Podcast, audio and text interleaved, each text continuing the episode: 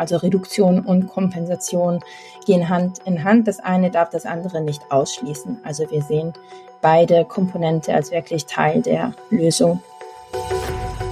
Äh, wir können mit den gleichen Maßnahmen hier weniger erreichen pro Franken als jetzt in Kenia. Das sind Livia D'Ambrosio und Raphael Schilling. Sie begleiten bei der South Pole Group Unternehmen darin, wie diese ihre Umweltemissionen analysieren und schließlich kompensieren können. Ich wollte von Ihnen wissen, wie Beratungsunternehmen wie South Pole vorgehen, wie sie arbeiten, ob ich, wenn ich genügend zahle, CO2-neutral werden kann und wie der Markt für Zertifikate eigentlich funktioniert. Es fallen hier immer wieder Worte, die sich in kurzer Zukunft in unseren Sprachgebrauch einnisten werden. Wir alle sind gefordert, auch unser Vokabular zu erweitern, um die Herausforderungen im Klimawandel präzise beschreiben zu können. Es geht um Netto Null, es geht um Science-Based Targets oder auch um den Goldstandard. Das ist Coffea Futurica. Ich bin Philipp Schallberger. Herzlich willkommen. Dann freue ich mich wirklich sehr, heute mit Livia und Raphael zu sprechen. Ihr beide sitzt in Zürich, ich sitze in den Bergen. Wir atmen aber fast die gleiche Luft und um, um das geht's auch heute. Es geht um CO2, es geht um alle Emissionen und ihr beide seid in beratender Funktion bei der South Pole Group.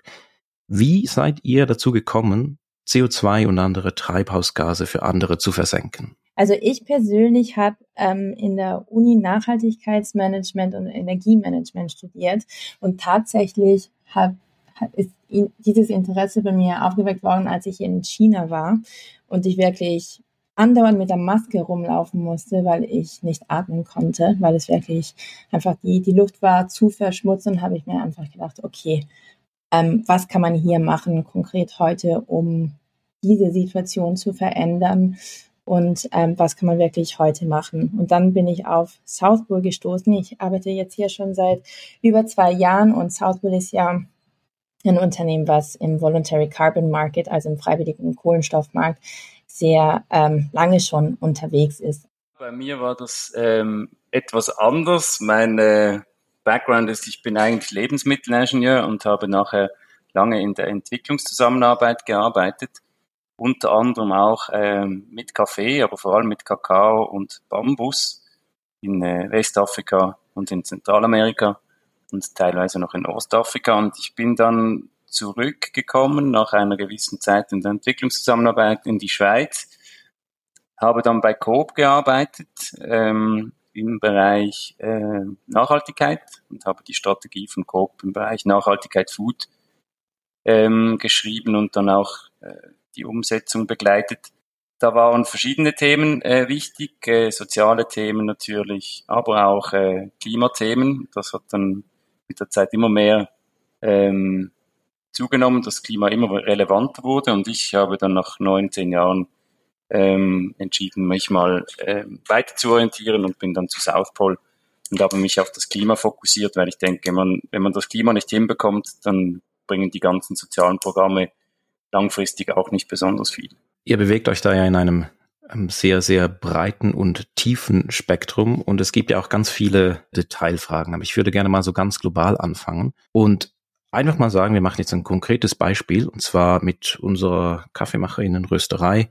Kommen wir zu euch, sagen Hallo Livia, hallo Raphael. Jetzt, ähm, wir haben Lust, ähm, etwas besser zu machen. Wie würde so ein Prozess ablaufen und was macht ihr eigentlich so mit uns und was würdet ihr uns fragen? Ich glaube, genau, erstmal wäre es einfach wichtig zu verstehen, wo steht das Unternehmen? Was hat die Kaffeerösterei bislang heute gemacht? Also wir offerieren unseren Kunden die ähm, sogenannte Klima Journey, also die Climate Journey. Und ähm, was wir da tendenziell machen als ersten Schritt ist einfach die Treibhausgas Gase und halt die Emissionen zu berechnen und zu sehen, okay, wo sind eigentlich die größten Hotspots des Unternehmens, sprich, wo sind auch die größten Reduktionspotenziale für das Unternehmen. Und nachdem wir so eine CO2-Berechnung äh, unternommen haben, schauen wir dann in die Reduktionsmaßnahmen und Reduktionsstrategien rein und sehen, was wir da ähm, zusammen machen können. Das hängt natürlich auch äh, davon ab, was für einen Zeitplan äh, das Unternehmen hat, ob sie sich auch zum Beispiel der Science-Based Target Initiative committen wollen. Ähm, das hängt wirklich von vielen verschiedenen Faktoren ab, aber tendenziell ähm, erstmal CO2 berechnen, dann reduzieren und das, was nicht reduzierbar ist, dann nochmal mit ähm, Klimaschutzzertifikaten ausgleichen. Also ihr helft da auch wirklich so dieses Verständnis zu fördern. Also wie, ist denn das? Kann ich kommen und sagen, ich möchte gleich mal so ähm, Emissionen oder Zertifikate kaufen? Oder kommt dann auch so euer Input? Also eigentlich wäre es mal besser zuerst zu vermeiden. Also wie, wie ist da so eure Haltung dazu? Ich glaube, es kommt auch davon, was ihr damit machen möchtet. Ähm, es gibt sicher immer wieder Anfragen und das ist sicher auch etwas, was wir anbieten, dass äh, Firmen gewisse Emissionen kompensieren möchten. Ähm, das ändert sich etwas, also das heißt in die Richtung, dass viele Firmen halt jetzt mittlerweile sich zu Netto Null äh, verpflichtet haben ähm, und gesagt haben, dass sie bis 2050 Netto Null CO2-Emissionen ähm, generieren möchten. Und das führt dazu, dass Firmen im Prinzip häufig jetzt die Reduktionen im Fokus haben zuerst und dann im Prinzip in einem zweiten Schritt dann auch die Kompensation anschauen. Das heißt, wenn man äh, netto Null möchte, machen möchte, dann muss man so weit reduzieren, wie das möglich ist. Und dann den Rest, den man nicht mehr reduzieren kann, den muss man dann kompensieren mit Krediten, die halt das CO2 wieder, das man noch ausstößt, aus der Atmosphäre rausnehmen. Sogenannte Removal Credits wir sehen eigentlich einen Trend in diese Richtung. Unser Motto ist dann quasi wirklich do your best and then only offset the rest. Also wir weisen natürlich die Unternehmen klar darauf hin, dass die Reduktion die größte Priorität hat, ähm, weil wir nicht nur, also wir sehen halt in der Kompensation nicht die äh, komplette Lösung der Klimakrise, sondern Teil der Lösung. Also Reduktion und Kompensation gehen Hand in Hand. Das eine darf das andere nicht ausschließen. Also wir sehen beide Komponente als wirklich Teil der Lösung. Gibt es denn bei euch Ausschlusskriterien für Unternehmen oder würdet ihr jetzt mit allen Unternehmen zusammenarbeiten, die bei euch anklopfen? Ja, das ist natürlich ähm, eine sehr interessante und berechtigte Frage. Bei South Pole denken wir wirklich, und unser Motto ist einfach Climate Action for All. Also wir sehen da wirklich ähm, in jeder Organisation die Verantwortung, ähm, dem Klimaschutz beizutragen und versuchen da wirklich auch ähm, so gut wie möglich mit jedem zusammenzuarbeiten. Ähm, wir haben dann nicht so direkte Ausschlusskriterien, äh, wobei man natürlich sagen muss, dass es für einige Industrien und Unternehmen ähm, schwer ist, Emissionen zu reduzieren, einfach weil das Business jetzt so aufgestellt ist, dass da einfach Emissionen verursacht werden und sie schwer ähm, zu reduzieren oder zu vermeiden sind. Und da versuchen wir natürlich dann ähm, mit Klimaschutzzertifikaten, dass diese Unternehmen dann trotzdem ihren Beitrag leisten. Genau, es gibt schwer vermeidbare ähm, Emissionen, es gibt aber solche, die sind sagen wir, einfacher. Und wir haben vorhin mal kurz angesprochen, Raphael, ähm, diesen Unterschied zwischen In-Setting und Off-Setting. Bevor ich da weiterfahre, kannst du das bitte kurz erklären? Was ist der Unterschied zwischen In- und Off-Setting? Ja, das ist eine gute Frage und das wird im Moment auch sehr stark diskutiert, ähm, weil es viele Unklarheiten gibt um diese beiden Begriffe herum. Ähm, klassisches Offsetting ist eigentlich ein Klimaschutzprojekt, das irgendwo auf der Welt umgesetzt wird und ähm, eine gewisse Anzahl an CO2 einspart oder aus der Atmosphäre bindet. Und wenn ich jetzt als Firma Offsetting mache, könnte das beispielsweise heißen, dass ich Flugreisen, ich bin jetzt eine Firma, eine mittelgroße Bäckereifirma, die teilweise Flugreisen hat und das könnte heißen, dass ich Flugreisen kompensiere mit gewissen Offsetting-Projekten, die aber irgendwo auf der Welt umgesetzt werden. Also ich könnte meine Flugreisen kompensieren mit äh, einem Projekt, das in Nepal effiziente Kochöfen verteilt. Ähm, das wäre mal das klassische Offsetting. Und das Insetting, dieser Begriff wurde eigentlich geprägt durch die Idee, dass man die CO2-Emissionen in der eigenen Lieferkette einsparen sollte oder im Umfeld der eigenen Lieferkette. Das heißt, unter Insetting versteht man eigentlich, wenn eine Firma, jetzt in einem Beispiel Coop, für die habe ich lange gearbeitet, da kenne ich das relativ gut, wenn die die CO2-Emissionen, die sie kompensieren möchten, beispielsweise für Flugreisen, im Umfeld oder innerhalb der eigenen Lieferkette generieren. Das könnte jetzt im Bereich Kaffee bedeuten, dass Coop, und das haben sie auch gemacht, in äh, Tansania, wo sie Bier- und Fairtrade-Kaffee sourcen, zusammen mit äh, diversen Kaffeebauern ähm, dann Projekt umsetzen. Da haben sie beispielsweise effiziente Wasserfilter verteilt. Das führt dazu, dass das Wasser da gefiltert werden kann und nicht mehr immer separat abgekocht werden muss. Und das reduziert dann ungefähr zwischen 20 und 25.000 Tonnen CO2 die gesamte Projektdauer. Und das wäre ein klassisches Insetting-Projekt, das diese Zertifikate verwendet Coop, um äh, einen Teil der eigenen Emissionen zu kompensieren, wie sie das in ihrer Strategie festgehalten haben. Das finde ich eben interessant bei Kaffee, weil Kaffee ja so für mich alles, wirklich alles bietet, um, um sagen wir, neoklassisches In-Setting zu betreiben, also wirklich die eigene Warenkette besser zu machen. Wir sind da selber sehr kritisch mit uns und schauen gerade sehr intensiv auf unsere eigenen Warenketten und haben dazu einen eigenen CO2-Rechner erstellt, um zu verstehen, wo ballern wir eigentlich wie viel Emissionen raus, mit wem und, und was kann da eigentlich besser gemacht werden. Und trotzdem sehe ich immer mehr Kaffeeunternehmen, die sich dann eben auch so, ich sage jetzt mal, klimaneutral benennen und da dann auch entsprechendes äh, Zertifikat lösen und aber auch so ein Siegel dann haben. Das ist ja möglich. Also ich kann jetzt, wie du sagst, dem CO2 ist es ja egal, wo das emittiert wird, ob das in Nepal ist oder in, in Äthiopien oder in, in der Schweiz. Das geht sowieso in die Atmosphäre. Und deswegen kann man im Offsetting so Projekte machen, die, die weit weg sind. Aber eben Kaffee bietet sich ja total an, das selber zu machen. Ich bringe das nicht so in meinem Kopf. Vielleicht könnt ihr mir da etwas auf die Sprünge helfen. Also jetzt kann ich einfach zum Beispiel Kaffee ziemlich schlecht behandeln. Also eigentlich bin eine Rösterei. Ich könnte jetzt Kaffee einkaufen, der enorm vielen Inputs, also mit, mit sehr viel Mineraldünger und ganz viel, sagen wir, verbotenen Pestiziden gemacht wird so und könnte dann aber dann, wenn ich genügend Zertifikate kaufen, könnte ich den dennoch klimaneutral nennen. Wäre das theoretisch möglich?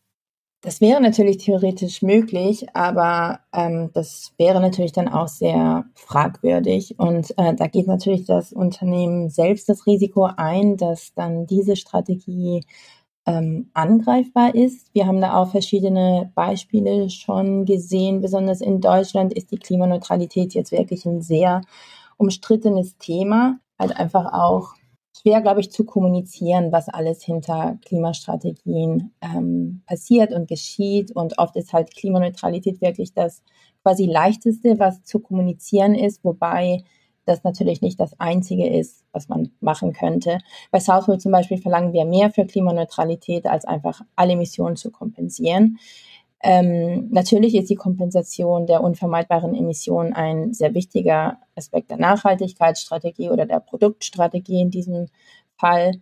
Ähm, aber natürlich sollten zuerst alle Emissionen gemessen werden und wo immer möglich erst reduziert werden. Und ich glaube, bevor man nur von Klimaneutralität spricht, ist es einfach wichtig, dass man nochmal kommuniziert und sagt, was genau kompensiert wird, ob jetzt zum Beispiel nur die direkten Emissionen von Scope 1 und Scope 2 oder ob da auch die Scope 3, also die indirekten Emissionen einer Produktion eines Produktes, dann noch mit inkludiert werden. Natürlich ist es einfach super wichtig, dass wirklich klar kommuniziert und transparent kommuniziert wird, damit man sich einfach nicht angreifbar macht. Ja, und ich glaube, da habe ich das Gefühl, dass gerade so in, ich spreche jetzt für eine Kaffeewelt, da fehlt auch noch ähm, die Erfahrung ähm, damit, das auch äh, richtig einzuordnen. Also jetzt haben wir In-Setting, Off-Setting mal geklärt, aber auch so eben, man hört oft von Ablasshandel, ähm, was, was ihr da macht, weil ihr das ja anbietet und das hat die katholische Kirche schon früher gemacht. Ich kann mir einfach Zertifikate kaufen, dann ist alles wieder gut.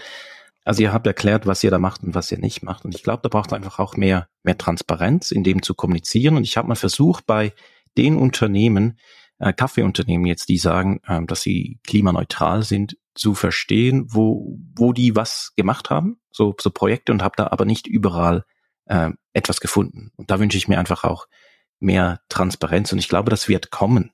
Denn Kaffee, wie ich das so sehe, und, und Raphael, du, du hast schon länger mit Kaffee zu tun, vielleicht siehst du das ähnlich. Also in den Nullerjahren musste alles fair sein. Und dann in 10er Jahren musste der ganze Kaffee dann irgendwie direkt sein. Und ich habe das Gefühl, in den 20er Jahren muss jetzt jeder Kaffee dann CO2-neutral sein.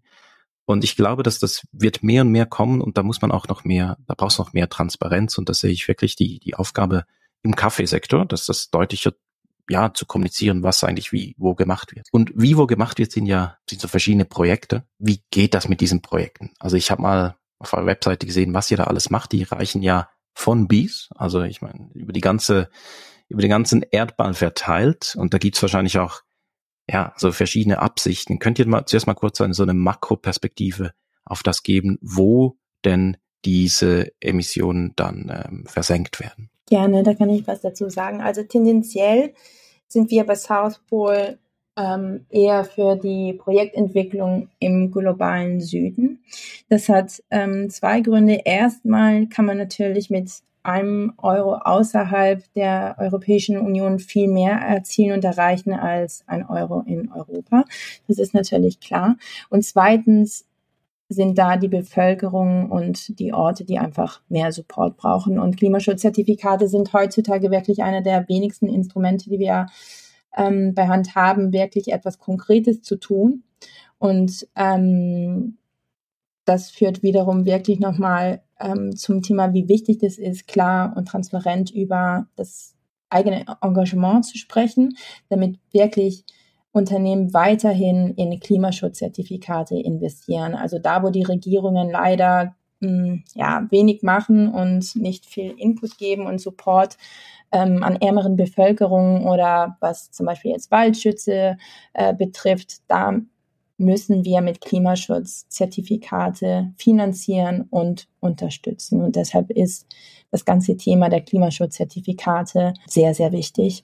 Ich glaube, das ist, das ist richtig. Es gibt ein sicher globales Portfolio. Ähm, was es auch gibt, ähm, das ist, wenn Firmen konkret sagen, sie möchten spezifische Projekte umsetzen. Ich kenne jetzt die Zusammenarbeit mit Coop und dem WWF in der Schweiz relativ gut, also von Seiten Coop, aber jetzt auch von Seiten South Pole, weil ich da zuständig bin. Coop hat mit dem WWF zusammen ähm, und South Pole als Partner entwickelt konkrete Projekte, also Klimaschutzprojekte in im Umfeld der Lieferkette, um eigene CO2-Emissionen äh, zu kompensieren. Und die machen das relativ ähm, direkt. Die gehen dann auf WWF und South Pole zu und sagen, wir haben diese Lieferketten, wir würden gerne im Umfeld dieser Lieferkette etwas machen, beispielsweise im Kaffeebereich, wie ich erwähnt habe, in Tansania, aber auch sehr viel im Kakaobereich. Ähm, und dann wird analysiert, was man in diesem Bereich machen kann, was möglich ist, was auch Sinn macht. Und dann wird das meistens mit Partnern zusammen umgesetzt. Also musst du das so vorstellen, dass dann vielleicht eine GIZ oder eine Helvetas oder eine andere NGO noch dabei ist und dann vielleicht ein konkretes Projekt vor Ort umsetzt. Also wie eine Wiederaufforstung im Umfeld der Rosenproduktion in, in Kenia. Das ist ein konkretes Projekt, das läuft jetzt mit dem WWF Kenia und South Pole begleitet es dann und stellt auch sicher, dass die ganzen ganzen Voraussetzungen gegeben sind, dass man ein solches Projekt dann auch validieren und zertif zertifizieren kann, damit es äh, CO2-Credits äh, gibt zum Schluss. Genau, ich glaube einfach eine kleine Ergänzung dazu. Ich glaube, dass die externe Verifizierung, also die Drittpartei-Verifizierung ein sehr wichtiger Bestandteil der ganzen Projektentwicklung ist. Also wie gesagt, Southwood ist Klimaschutzprojektentwickler, aber da sind wir natürlich nicht alleine, wie Raphael schon ähm, vorhin meinte, arbeiten wir auch selber oft mit anderen Projektentwicklern, lokalen NGOs und anderen Akteuren zusammen, um den Erfolg der Projekte sicherzustellen. Das ist nämlich immer ganz wichtig, dass man lokale Akteure, Akteure mit involviert, damit das Projekt auch wirklich lange am Leben gehalten wird. Ähm, und sobald das Projekt nach der gewählten Methodik entwickelt wurde, wird es von einer dritten unabhängigen Partei zertifiziert. Zum Beispiel haben ähm, viele schon natürlich vom Goldstandard oder vom Vera-Standard gehört. Das sind unabhängige Standards, die von der ICROA, also die International Carbon Reduction und, ähm, and Offset Alliance, unterstützt werden. Ähm, das ist ein sehr wichtiger Bestandteil der Zertifizierung. Also da sind wir natürlich nicht alleine im Prozess unterwegs. Ich kenne die Namen schon länger, aber jetzt machen sie auch richtig Sinn für mich. Also ich habe das auch ähm, erst kürzlich so richtig verstanden und gelernt, was die eigentlich tun.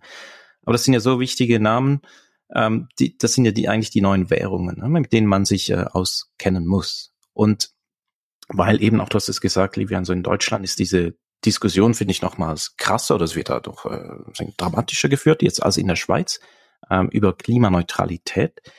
Und ich sehe aber auch, da gibt es einen riesigen Markt und jetzt gerade die Organisationen, so ein paar NGOs, die du genannt hast, auch Raphael, die kommen, also ich stelle mir das so vor, die kommen jetzt plötzlich in Berührung mit ganz vielen neuen Projekten.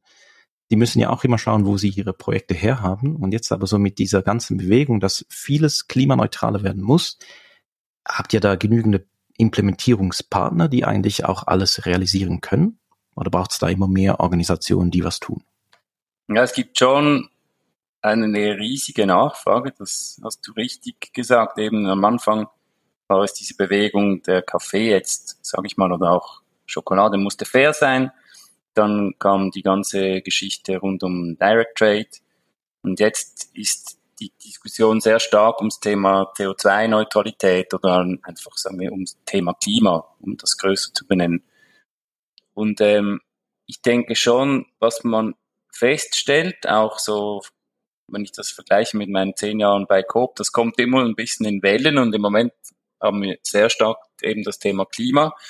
Das führt dazu, dass einfach die Nachfrage generell, also nach Klimaprojekten, Klimaschutzprojekten extrem steigt. Das sehe ich bei allen Firmen, die ich berate, dass die extrem viel investieren oder investieren noch investieren möchten.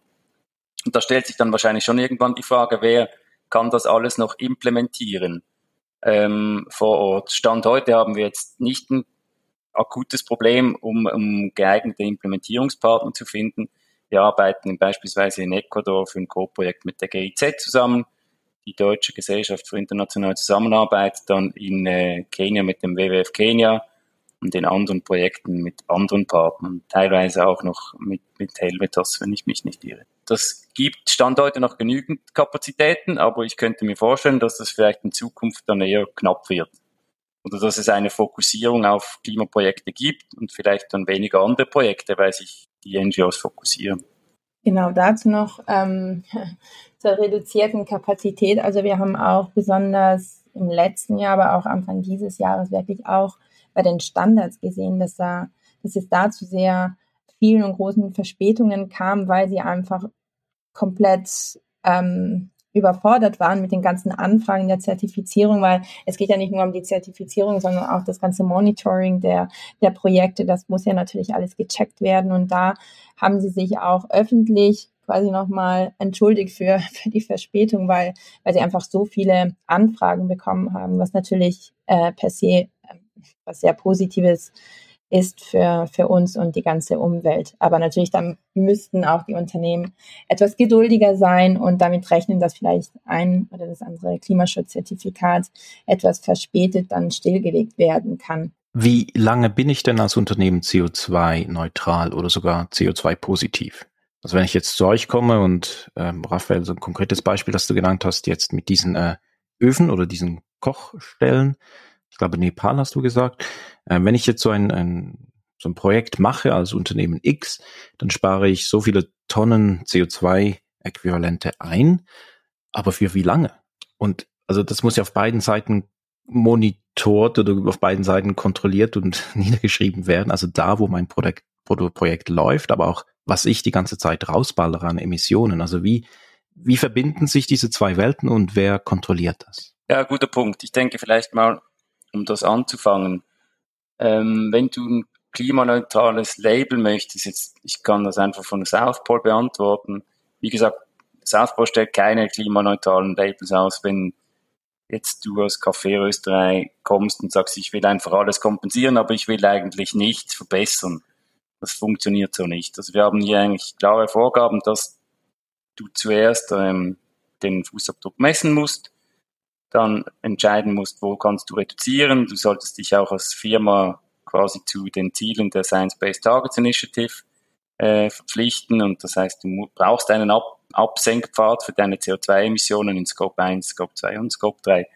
Das ist einfach mal, das ist die Grundvoraussetzung. Und dann, was du nicht mehr reduzieren kannst, das kannst du kompensieren. Und jetzt, wenn du das kompensieren möchtest, dann müsstest du theoretisch jedes Jahr einen CO2-Fußabdruck berechnen, entweder von einem Produkt, das du klimaneutral auslabeln möchtest, oder von deiner Organisation, also von deiner Firma, die du CO2-neutral äh, oder klimaneutral ausloben möchtest.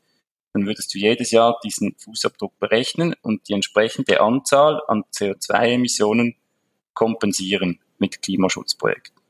Dann könntest du dich theoretisch, so rein rechnerisch, als Klima- oder CO2-neutral bezeichnen. Ähm, idealerweise reduziert sich ja natürlich die Kompensation jedes Jahr. Sprich, also jedes Jahr, zum Beispiel im Januar, klopft ein Unternehmen an und sagt, hey, ich habe die Emissionen von 2021 jetzt parat, ähm, die, die ganzen Daten. Ähm, könnt ihr das mal bitte für mich berechnen? Dann berechnen wir das ähm, und da kommt ja ein Wert dabei raus. Und diesen Wert kompensieren wir dann durch Klimaschutzzertifikate. Aber wie gesagt, wir sagen dann auch natürlich, wo die Hotspots sind und wo das Unternehmen die Produktemission reduzieren kann. Und idealerweise macht es das Unternehmen auch im Laufe des Jahres 2022 zum Beispiel und reduziert ein wenig die Emissionen, die es ausstößt. Und im nächsten Jahr, also in 2023, klappt es wieder an und sagt, hey, guck, ich habe die Reduktionsmaßnahmen jetzt angewandt und ähm, mein Gesamtfußabdruck ist jetzt ein bisschen reduziert worden und die Klimaschutzzertifikate sind dementsprechend auch quasi weniger geworden. Und ähm, im Idealfall geht es immer so weiter, bis wirklich nichts mehr reduziert werden kann. Und dann würde man quasi Carbon Removals Kredite kaufen, wo dann wirklich proaktiv quasi CO2 aus der äh, Luft entnommen wird.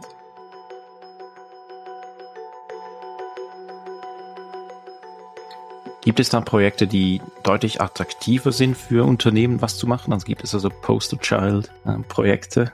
Was ich finde, was sehr, sehr viel Sinn macht, ist wirklich so genannte Conservation oder Reforestation oder Afforestation Projekte, wo man versucht, ähm, Ökosysteme zu schützen oder wieder aufzuforsten oder halt auch in, in diverse Anbausysteme ähm, investiert. Das denke ich macht Sinn, weil das sind so, sogenannte Nature-Based Solutions. Die binden ja auch CO2 aus der Luft. Ähm, aber das finde ich jetzt vom, vom Ansatz her etwas vom interessantesten. Aber es ist natürlich klar, man kann theoretisch eben auch in, in Kochöfen investieren. Ich denke, man muss einfach differenzieren zwischen Reduktionsprojekten. Das sind Projekte, wo man den Ausstoß reduziert. Also wenn ich jetzt effiziente Kochöfen verteile in Kenia, dann stoßen jetzt sagen wir mal, die äh, stößt eine Maasai-Community, wenn sie kocht oder wenn sie Wasser ähm, abkocht, einfach weniger CO2 aus im Vergleich zuvor. Das ist eine, eine Reduktion. Und dann muss man auch unterscheiden zwischen Removal-Projekten. Das sind dann effektiv Projekte, die das CO2 aus der Luft rausnehmen. Also, was wir ausgeballert haben, wieder reinbringen. Äh, in, in irgendeiner Form. Und das finde ich schon, je länger, je mehr natürlich sehr zentral, dass wir in, in diese Richtung gehen. Und das sind meistens Wälder.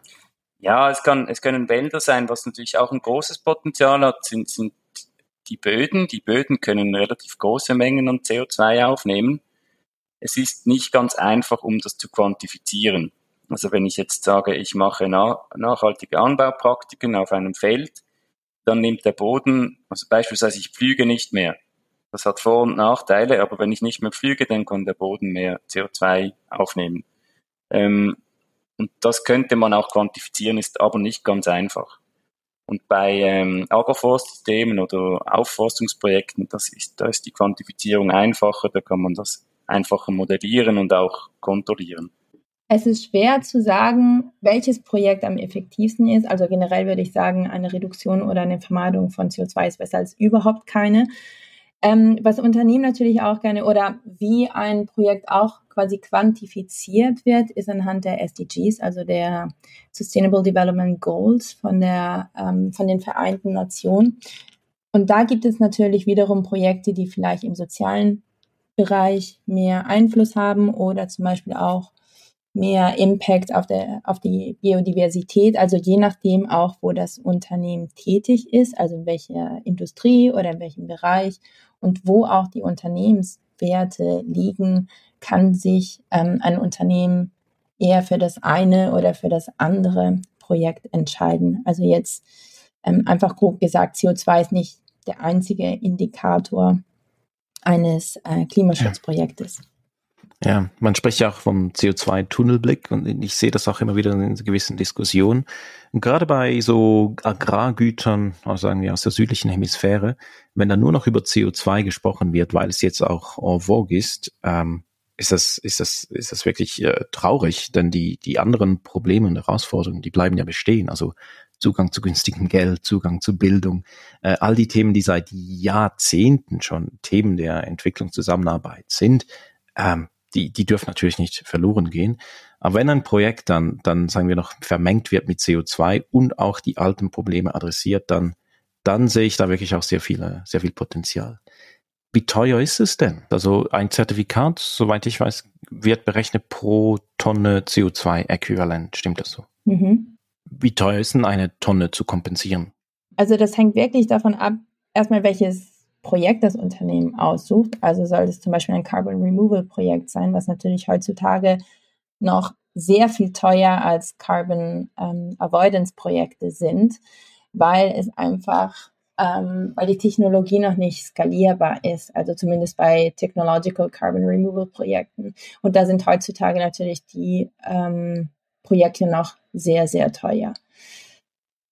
Und was die anderen, also Vermeidungsprojekte angeht, ähm, da kann sich wirklich der Preis sehr schnell verändern. Also grob kann man das jetzt nicht quantifizieren, weil da natürlich auch makroökonomische Faktoren einen Beitrag ähm, leisten. Zum Beispiel haben wir während der, also Anfang dieses Jahr, als der Krieg angefangen hat in der Ukraine, haben wir natürlich auch einen senkenden Preis beobachten können, einfach weil da auch die Nachfrage nicht so groß war nach Klimaschutzzertifikaten, einfach weil die Unternehmen da natürlich auch andere äh, Bedenken hatten. Das ist wirklich ein eigener Markt mit diesen Zertifikaten, ähm, mit Angebot und Nachfrage. Aber wie wurde denn der Grundpreis gemacht? Man kann natürlich rechnen, was verursacht eine Tonne CO2 für, ex, also für externe Kosten generell. Aber das ist schwierig mhm. zu quantifizieren. Aber das könnte okay. man so rechnen und sagen, das, das verursacht so und so viel Schaden, das kann man irgendwie quantifizieren. Die andere Frage ist jetzt im, im Markt, ist es effektiv so, dass es einfach davon abhängt, wie viele CO2-Zertifikate gibt es im Markt und wie viele werden nachgefragt. Das heißt, die schwanken extrem. Die waren vor ein paar Jahren relativ billig und die ja. Preise sind jetzt recht massiv gestiegen. Heute sind die im Schnitt, denke ich, teurer. Was man auch sagen kann, ist sicher, wo man es kompensiert, hat einen großen Einfluss. Eben wenn man jetzt sagt, man investiert in ein Projekt in in Kenia mit effizienten Kochöfen. Ähm, das ist effizient, also kosteneffizient umsetzbar, als wenn man ein Projekt lanciert, beispielsweise im Bereich Kompostierung in der Schweiz. Das würde dann mehr kosten pro Tonne CO2, die du reduzierst ähm, in der Schweiz als in Kenia. Ganz einfach, weil ein, das Umfeld ein anderes ist. Äh, wir können mit den gleichen Maßnahmen hier weniger erreichen pro Franken als jetzt in Kenia. Gibt es da auch eine Tendenz gerade so zu Projekten in, in die südliche Hemisphäre? Also nebst dem, dass ihr gesagt habt, Olivia, du gesagt hast, die, euer Fokus ist schon eher so südliche Hemisphäre, aber spürt ihr das auch? Weil es auch, ja, weil der Hebel größer ist und man das einfacher kommunizieren kann als Unternehmen? Ich denke, es gibt beides. Also es gibt jetzt Unternehmen, die eher wieder auf, auf Schweiz setzen, in einem gewissen Rahmen natürlich. Aber generell kann man schon sagen, dass viele Projekte im, im globalen Süden umgesetzt werden. Das stimmt schon. Ja, und ich glaube, also es hängt ähm, einfach davon ab, was das Unternehmen kommunizieren möchte. Wir haben natürlich die Tendenz auch äh, beobachtet, dass viele Unternehmen zum Beispiel sagen, ja, wir haben bislang viel im Ausland kompensiert, wir möchten jetzt vielleicht lieber ein Klimaschutzprojekt fördern, was in Europa stattfindet. Also zum einen sind diese Projekte natürlich seltener und ähm, weil wir einfach auch die Fläche nicht haben, um große oder auch kleine Klimaschutzprojekte zu implementieren. Und deshalb ist es da auch schwieriger, europäische Klimaschutzprojekte zu finden, zu entwickeln. Und darum sind die natürlich auch viel teurer als jetzt internationale Klimaschutzprojekte.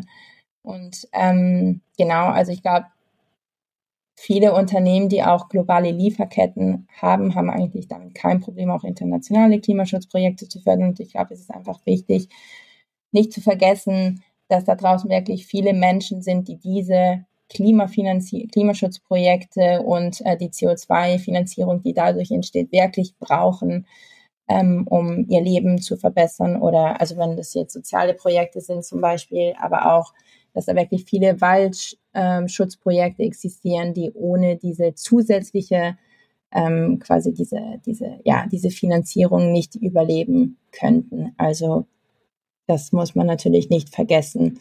Und wie Raphael vorhin auch meinte, also ich meine, wenn man eine, CO, ähm, eine, ja, eine Tonne CO2 ausstößt und man sie irgendwo anders kompensiert, wir sind ja immer noch auf demselben Planeten. Also ja, darüber sollte man sich jetzt nicht so viele Gedanken machen. Es kommt mir immer so vor, und damit ähm, würde ich dann auch gerne schließen, wie ihr in die Zukunft schaut. Aber es kommt mir immer so vor, so Beratungsfirmen und aber auch so eure Funktion ist so etwas wie die, also der Notnagel für ganz viele so. Also jetzt muss ich, ich komme jetzt zu euch und ihr könnt mir da noch helfen, doch noch irgendwie was besser zu machen.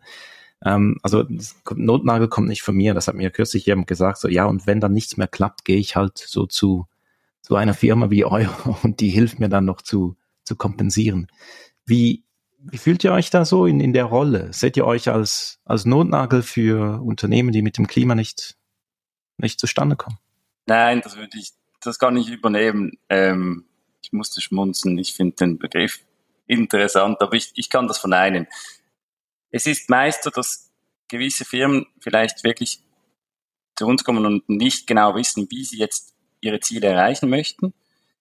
Aber es ist nicht so, dass sie einfach zu uns kommen und sagen, ich will alles kompensieren und dann gut ist. Also meistens kommen sie zu uns und wir würden uns jetzt eher als One-Stop-Shop bezeichnen. Das heißt, wir unterstützen eine Firma vom Anfang, also von der Strategieentwicklung, Klimastrategieentwicklung, das ist etwas, was ich mache. Dann zu äh, der Setzung von Zielen, also zum Beispiel Science-Based Targets. Und dann auch bei der Umsetzung, also das heißt, wie, wo müssen sie effektiv aktiv werden, damit sie etwas erreichen. Und dann am Schluss auch bei der quasi Kompensation der nicht vermeidbaren Emissionen. Also ich würde sagen, Viele Firmen kommen zu uns, solche, die bereits fortgeschritten sind. Also ich würde sagen, generell eher solche, die sehr motiviert sind in diesem Bereich, ähm, kommen zu uns und brauchen teilweise in verschiedenen Bereichen Support, aber vor allem in der gesamten Klima, auf dem gesamten Klimaweg, den sie, den sie begehen möchten in Zukunft. Wie schaut in die Zukunft? Seid ihr da positiv, dass wir so die Netto Null erreichen können bis, bis irgendwann?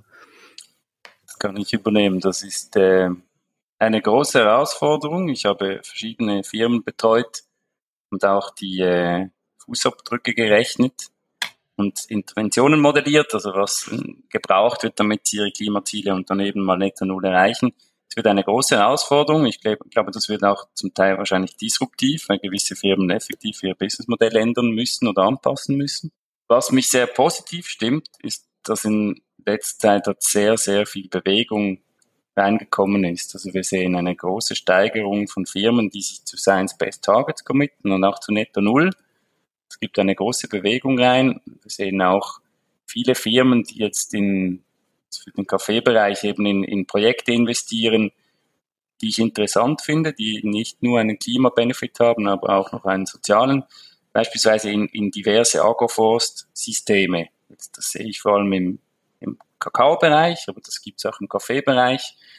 Und wenn man dann das so hinbekommt, dass eben Firmen in, in diverse Anbausysteme, in nachhaltige Anbausysteme investieren, auch direkt und nicht nur fordern, dass irgendwie der Produzent das selber macht, dann finde ich das eine gute Entwicklung. Das kann ich nur untermauern. Also ich sehe auch eigentlich sehr optimistisch in die Zukunft. Wir brauchen Optimismus, wir brauchen ähm, die Motivation, Sachen zu bewegen. Und ich glaube wirklich, die Klimalösung ist einfach ähm, eine Lösung, die die Mitarbeiter aller Parteien und Akteure fördert. Also nicht nur Unternehmen, also der Privatsektor, wie gesagt, hat wirklich da eine Riesenrolle zu spielen.